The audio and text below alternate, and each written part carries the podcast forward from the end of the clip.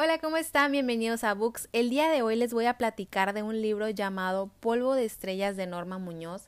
Es un libro que cuenta el proceso o los cambios que se viven en la secundaria.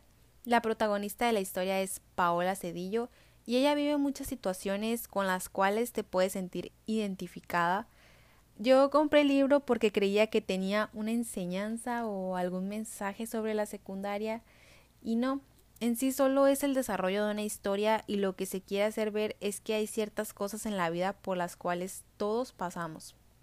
Entonces la historia comienza justo cuando la niña entra a primero de secundaria y su tía le regala un diario donde ella empieza a escribir todo lo que le pasa en sus días. Se enamora por primera vez, descubre lo que es perder a una amiga y el niño que le gusta le rompe el corazón. Tiene problemas familiares y muchos maestros estrictos. En fin, ella se da cuenta de lo mucho que cambió su vida en el momento que entró a la secundaria.